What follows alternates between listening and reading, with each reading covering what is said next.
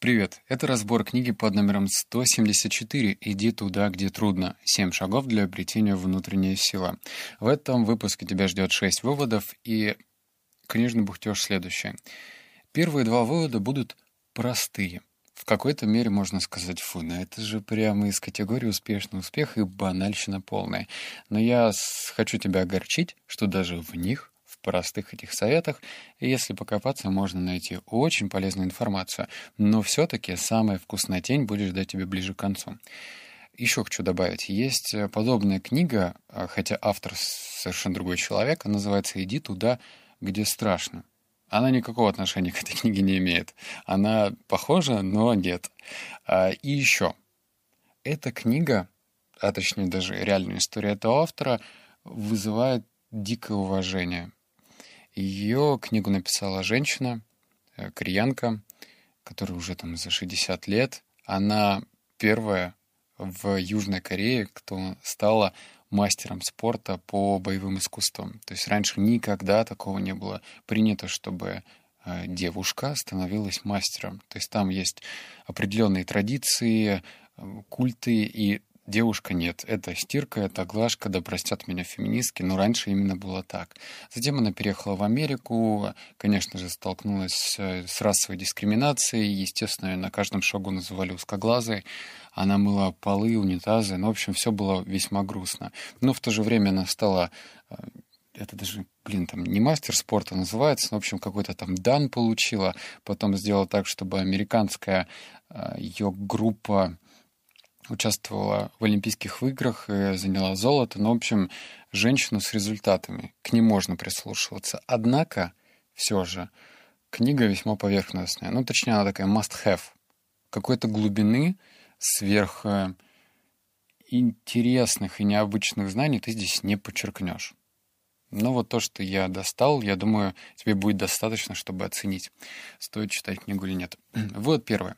Я усвоила главные уроки, которые не раз пригодятся мне в последующие годы. Я узнала, даже если кажется, будто все против тебя и преграды перед тобой непреодолимы, это не так. Нельзя сдаваться. Нужно беречь свою мечту.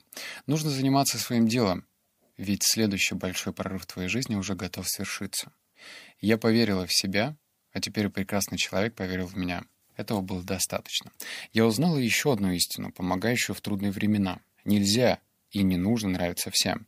Э, ты только зря потратишь энергию. Думаешь, Иисус или Будду, или святых Востока и Запада понимали и принимали все и вся? Думаешь, знаменитые артисты нравятся всем без исключения?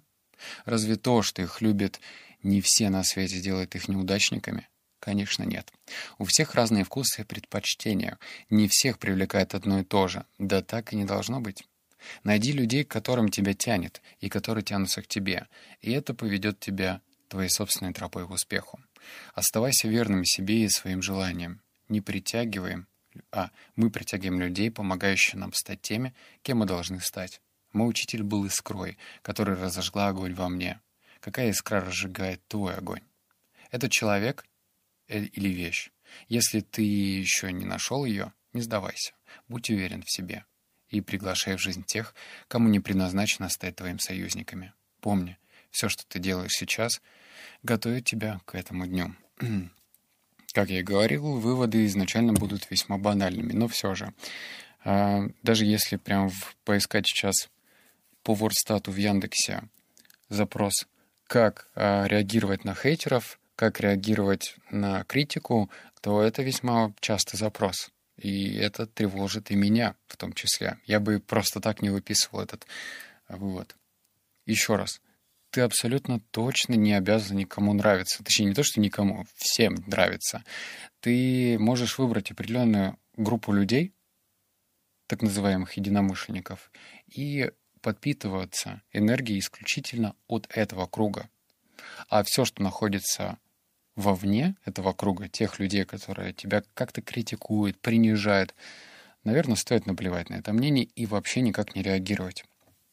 Вот номер два. А, я только приехала из другой страны. Что я могла делать? Я умела убираться, поэтому пошла мыть туалеты в отеле Говарда Джонса. А еще я заправляла машину бензином и делала это с удовольствием. Я очень гордилась работой уборщицы. Если люди спрашивают меня, А когда ты впервые почувствовала, что добилась успеха в жизни? Я отвечаю. Когда мыла унитазы на моей первой работе. Я этого не стыжусь. В Корее я убиралась в доме и туалете и получала за это побои, а здесь я зарабатывала деньги. Я чувствовала себя миллионершей. Эта работа стала первым шагом к созданию моей новой жизни. И этот вывод не сколько про то, что нужно ценить все, что ты имеешь на первой стадии, а у каждого стадии, я тебе скажу, абсолютно разная. Можно хоть сколько драматизировать и говорить, как тебе не повезло с родителями. Вообще, по-моему, каждый третий человек, особенно в момент пьянки, говорит, ну вот, во всех моих бедах виноваты воспитание, учителя или мое окружение, я рос в неблагоприятном месте. Все это нытье излишне. Есть масса людей, которые родились в точно в не лучшей ситуации, чем ты. Это, блин, ладно, скажу банальщина, там, не знаю, дети каких-нибудь африканских стран. Да там же жесть творится, черт возьми. Там, блин, пауки-убийцы, анаконды, которые могут сожрать и не подавиться. Там все очень-очень плохо. И хватит ныть. М?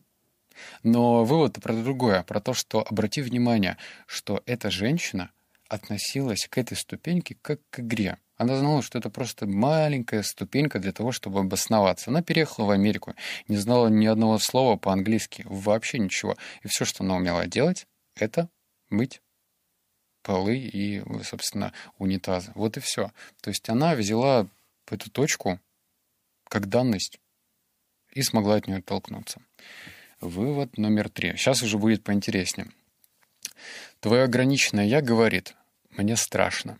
Техний наставник отвечает, «Я не боюсь, ведь я источник истинной силы и могу вытерпеть и преодолеть любое испытание». Твое ограниченное «я» говорит, «Все говорят, моя идея — бред, и мне нечего и мечтать об этом, я трачу время зря». Тихий наставник возражает, «Я добьюсь этой цели и буду стоять на своем, пока не докажу свою правоту. Вот почему ты здесь, и зачем ты живешь, чтобы учиться, преодолевать, стать полной версией себя, найди свою силу и предназначение и живи этим. Если ты решишь искать тихого, тихого наставника, ты снова будешь учиться. Твоя жизнь станет школой. Все препятствия, ограничения превратится в возможность. Продемонстрировать свою силу вы с тихим наставником сможете работать вместе. Слушать друг друга и расти, пока не осознаете свое единство. Вывод — внимание хоть и кажется банальным, но еще раз. По сути, тихий наставник — это кто? Твое «я». Да? Которое в тебе где-то глубоко находится. Кто-то может слышать это «я», кто-то не может. Но здесь ключевое в том, что автор называет свой внутренний голос, интуицию «я» в виде тихого наставника. А наставник что такое наставник? Наставник — это тот человек, ну, от глагола «наставлять». То есть давать какую-то мудрость, совета. Недаром многие люди, когда читают какие-то книги, на, на первом уровне они читают и, и говорят сами себе, проговаривают, блин, да я это и так уже знал. Почему ты это знал? Ну, откуда? И есть такая версия, что на самом деле, когда мы получаем информацию, мы ее не сколько получаем, сколько открываем изнутри. То есть мы якобы это уже когда-то где-то знали, но сейчас мы напоминаем себе об этом знании. Вот, это интересно. А дальше, еще по поводу наставника. Обрати внимание следующее. Я сейчас читаю параллельно книгу «Рисовый штурм» второй раз. Я буду читать, наверное, год полгода, а может быть год, ну, по одной страничке листаю, смотрю, там много практических заданий. И там есть одно задание — переформулировать свои задачи. То есть у тебя есть какая-то проблема, и ты должен эту проблему называть разными именами, менять местами, прилагательными, существительными, э, существительными глаголами и так далее. Ты просто должен коверкать предложение. Это сделано для того, чтобы э, включить в тебе какой-то своеобразный творческий рубильник в то же время, еще раз, наставник. Вот вслушайся, сколько силы в одном слове. Твое внутреннее «я» или твой внутренний наставник? Кажется, это должно войти в какую-то серьезную, глубокую привычку. Знать, что в тебе живет не просто «я», а наставник. М? Это лучше, блин, чем клянчить по перепискам от одного бизнесмена к другому и говорить, ну, дядька, давай-ка ты станешь моим э, ментором, наставником. Блин, в тебе уже есть наставник. Хочешь ты этого или не хочешь. Вывод номер четыре. Целеустремленность работает, когда она неизменно с тобой. Представь, ты заплатил... О, сейчас будет прикольный вывод. Представь, ты заплатил портному тысячу долларов, чтобы он шил тебе вечерний наряд для особого мероприятия. Это мероприятие никогда не повторится, и одежда была придумана специально для этого вечера. Ты ведь пойдешь забирать готовую вещь, даже если будет лить дождь? Да. Ты пойдешь, даже если злишься на выкипавший на плите соус? Да. Ты пойдешь, даже если одну из улиц по пути перекрыли на ремонт? Да. Ты двинешься в обход. Ты пойдешь, даже если простоял в пробке два часа? Да. Что ты сделаешь, если придешь к двери ателье после того, как там повесили табличку «Закрыто»? Ты будешь стучаться в дверь, пока тебя не пустят.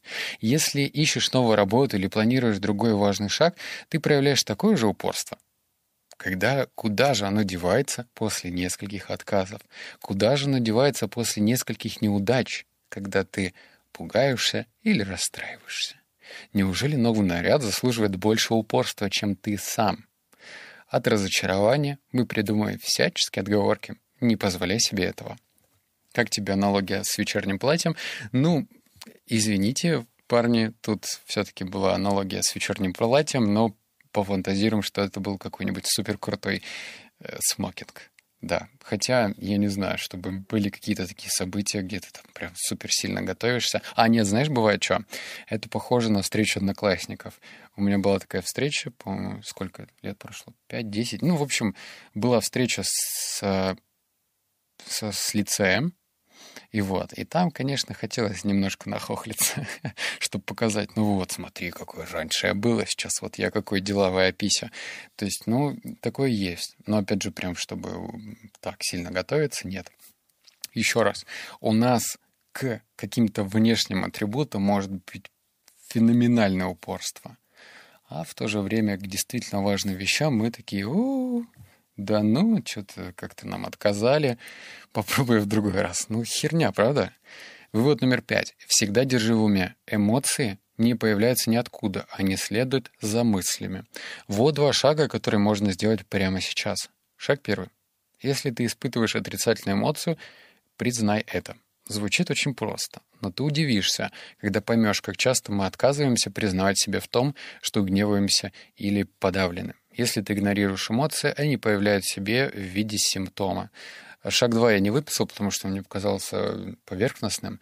Но еще раз, шаг номер один — признать, что ты испытываешь гнев. Реальная история, рассказываю. Был я за границей, уже даже не помню в какой стране, и в номер который мы бронировали, там был какой-то громоздкий здоровый ключ. Не карта вот эту, которую принято вставлять, а большой ключ с брелком. И этот ключ с брелком отдал своей жене. У нее был рюкзак, она ходила с маленьким рюкзачком. В общем, мы пошли в торговый центр, а в торговых центрах нужно сдавать, э, точнее складывать личные вещи на ленту чтобы ее просвечивали и смотрели, вдруг моя жена везет какую-то бомбу. Все, мы после этого пошли в, рес... ну, в ресторан, кафешку в какую-то, заказали поесть, а потом обнаружили, что рюкзака нету. А в рюкзаке личные вещи, в рюкзаке ключ. Ну, в общем, была какая-то паника. А у меня воспитание не очень показательное, так сказать. И я вскипел моментально. Что я сделал? Во-первых, после этого я взял привычку записывать заметки под названием «Дневник эмоций», то есть что я испытываю и почему я это испытываю. И когда я вскипел и признал, что я сейчас испытываю гнев, стало проще. Это, знаешь, как признание самого себя. А если, еще раз тут ключевое, если ты игнорируешь эмоции, они проявляют себя в виде симптомов. То есть ты э, уже не разделяешь этот гнев, он становится частью твоей жизни. А если ты говоришь гнев, да ты же гнев, ты просто гнев. Я это понимаю, я это признаю, а значит, с тобой можно работать. А если ты просто испытываешь вспышку стресса, страха, гнева и отчаяния, и при этом никак с этим не работаешь, то на этом же уровне все это и остается. Типа, это часть меня, я такой, какой есть, любите меня таким, какой я есть. Но это же глупо. Вывод номер шесть, финальный. А, каждый человек уникален, поэтому нельзя дать универсального определения любви или заботе. Нет списка правил для любви к себе. Нельзя сравнивать себя с другими, нельзя сравнивать свой выбор с чужим. Каждый выбор, сделанный тобой, должен начинаться с истинного для тебя. Значит, ты можешь каждый день лучше узнавать правду о себе и делать это с удовольствием. Живи с ощущением восторга, чуда и благодарности. Никто не взимает с тебя налог на счастье. Цени каждый день дарованный тебе, как возможность научиться любить себя, других, свое истинное «я». Каждый день влюбляйся в себя, знакомься с собой, с твоим телом, руками, ногами, глазами, сердцем, со всем твоим существом, снаружи и изнутри. Вывод закончился, но я хочу тебе зачитать интересную вещь еще раз. А, каждый день учись любить. И вот смотри, что здесь дальше написано. Сначала себя, других свое истинное «я».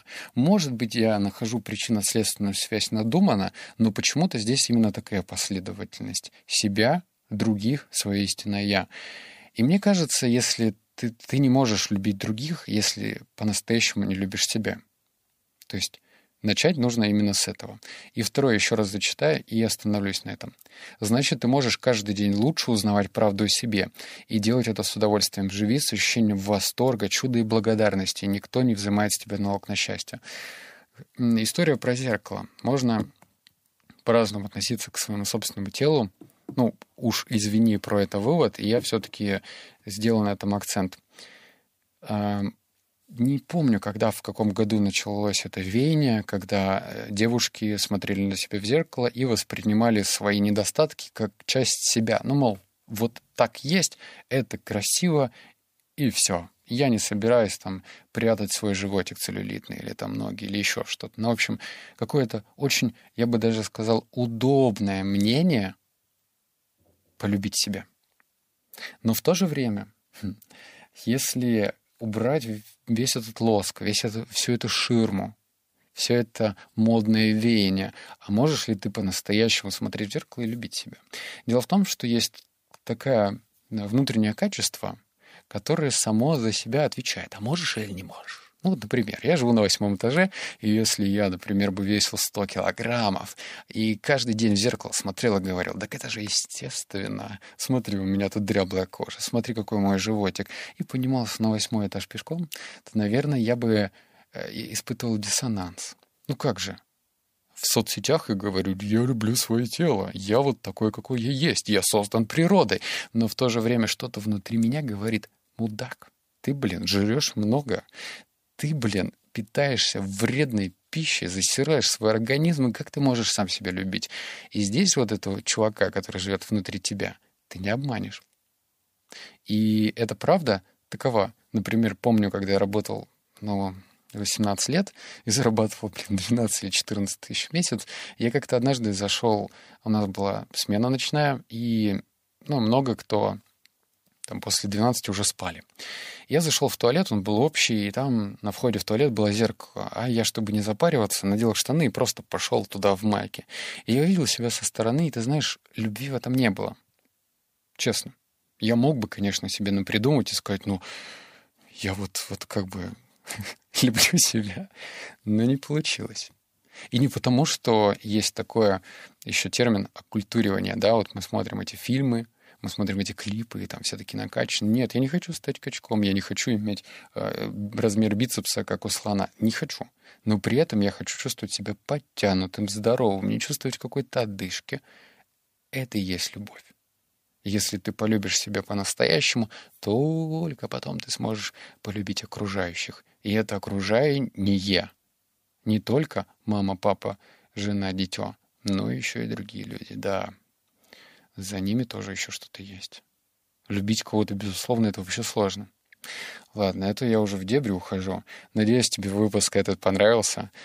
Обнял, поцеловал, заплакал. Услышимся с тобой в следующем разборе.